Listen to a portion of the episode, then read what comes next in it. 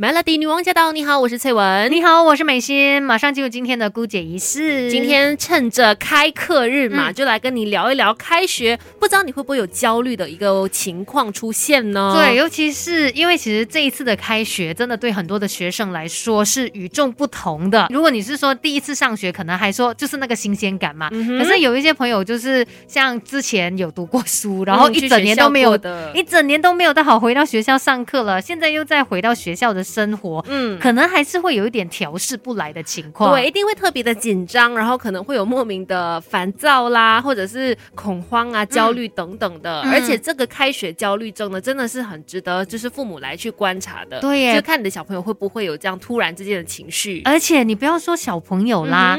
家长肯定也会有一点点的开学焦虑，因为他们也会担心，也会紧张。再来，老师怎么会没有开学焦虑嘞？老师也是要回到校园去上课，因为要准备的东西很多嘛。所以所谓的开学焦虑，它就是你平时人都好好的，但是你一来到开学的前夕，你可能就会有一些奇怪的心理变化。而且开学焦虑它主要的症状呢，就是真的情绪低落啦，然后小朋友可能会无缘无故的发脾气，然后或者是他突然间很累，注意力不集中，然后容易失眠、头痛啊、胃痛啊。全身痛的不舒服的感觉就来了，对对对，有一些说不出来的原因啦。而且本来就是每一年的开学可能都会有这样的开学焦虑，但是这一次状况不一样的关系，有可能会让开学焦虑稍微更加的严重一点点。对，可是这个开学焦虑它真的算是一种常见的心理现象。对呀，其实，在开学前夕或多或少都会紧张的啦。那可能呢，呃，会更多的集中在十三到十四岁一些可能性格特别内向的学生们。四月份的时候，中学。的学生就要开课了嘛，所以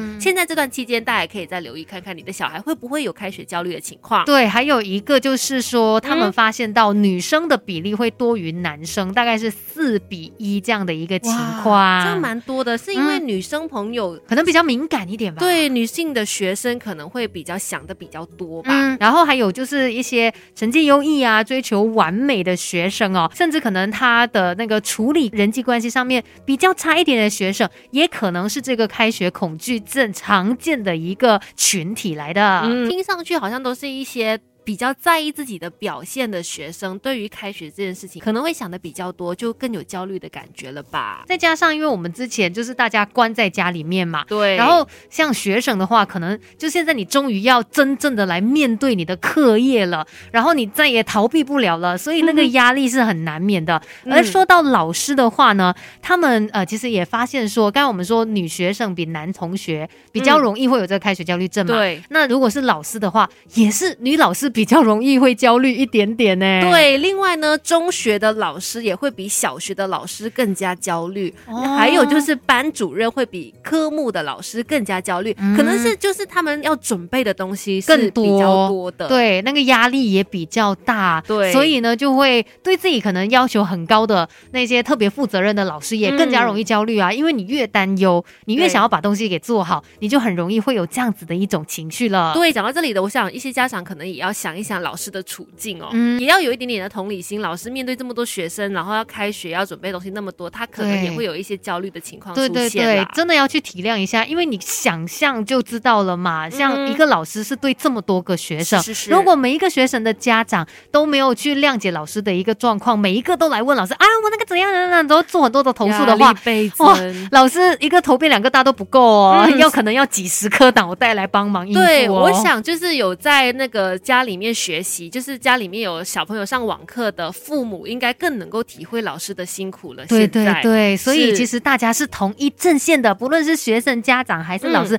都会有这一个开学焦虑症。我们一起来把它给克服吧。其实很多时候呢，我们要懂得给自己一点点缓冲的时间，因为你从一个过程转换到另外一个新的阶段的话，难免都会需要去调试嘛。嗯，那这个转换的过程当中，给自己有一个时间去。做一个调整啊，准备啊，甚至可能你把当下的一些情绪好好的发泄一下，才有办法让你更好的来面对接下来的一些状况的。绝对很重要的，要起跑总是要可能要一段时间要 ready 这样子，对对对嘛。所以另外一个方法呢，就是呃，如果你的小朋友啊，他也正在遭遇到开学所带来的焦虑，而你可能是唯一可以帮助小朋友的人，那么呢，就建议你平常多多问自己，是什么东西让你很容容易有焦虑的感觉。嗯哼是不是担心说小朋友在学校会发生不好的事啦，或者是你跟自己过往的经验有关系呢？其实诚实的去面对自己，清楚了解自己的经验，跟你的小朋友他接下来可能要面对的遭遇，也许是有不一样的。你不要去拿过去的东西、自己过去的经验跟情绪呢，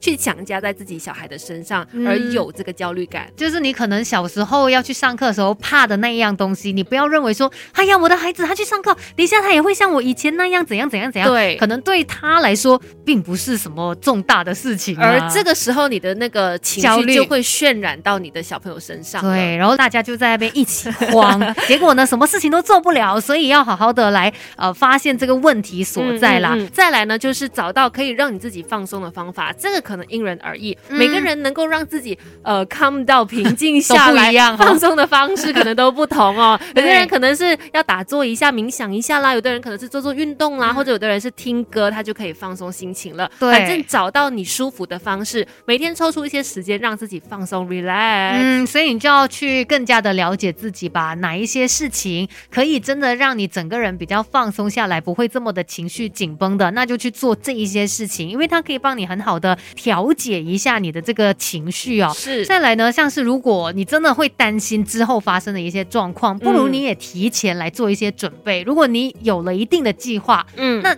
真的发生一些事情的时候，你就不会手忙脚乱，不会觉得说怎么办，我不知道应该怎么办啊。尤其那些紧张大师，对 就是他可能会呃，就是一直不断的去想象各种情况发生的，那就不如，与其你在那边担心，不如你就是好好的坐下来计划一下、规划一下，哎哎，那可能真的是能够真正帮助到你的。再来，我觉得啦，很多时候呢，我们都很会哄别人。嗯，可是会忽略怎么样来哄自己，怎么样让自己哦开心，没有照顾到自己。对，可能只是呃，像你去哄小朋友一样，也许你给自己吃一些甜的东西呀、或者说做一些你会快乐的事情，可能都会让你呢很轻松的排解掉焦虑感。对，重点就是把自己这整个人的状态调整好来，那自然的就可以迎接所有的挑战了。，对，这边也希望所有的准备要开学开课的朋友呢，不要有焦虑感喽。今天的姑姐是跟你分享到这里 Melody